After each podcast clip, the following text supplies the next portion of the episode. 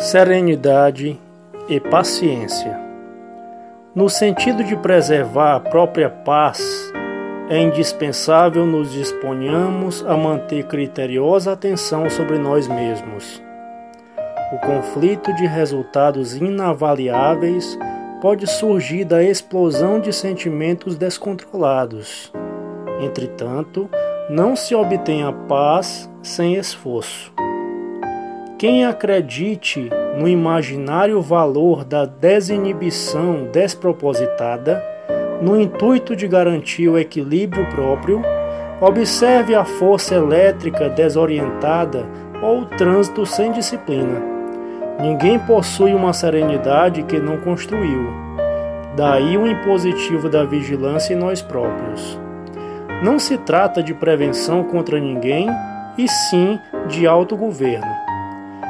Para semelhante realização, ser-nos-á justo enfileirar certas obrigações primordiais que se nos mostram por alicerces da consciência tranquila. Compreendamos que somos colocados uns à frente dos outros, a fim de aperfeiçoar-nos. Abracemos as iniciativas de concórdia sem esperar que determinadas pessoas venham a promovê-las. Pelos erros alheios, que claramente nos preocupem, examinemos os nossos com a sincera resolução de corrigi-los. Não nos aborreçamos com o trabalho que a vida nos confia, de vez que, através dele, é que atingiremos a promoção justa na escala de valores da vida.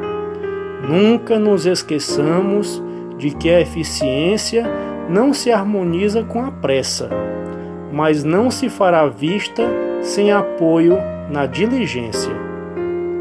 Convém lembrar que os nossos ouvidos podem ser transformados em extintores do mal, todas as vezes em que o mal nos procure.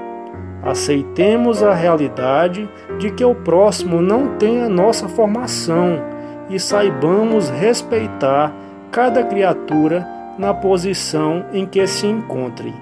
Em suma, a serenidade não é uma aquisição espiritual que se faça em toque de mágica, e sim através do trabalho, muitas vezes duro e áspero da paciência em ação.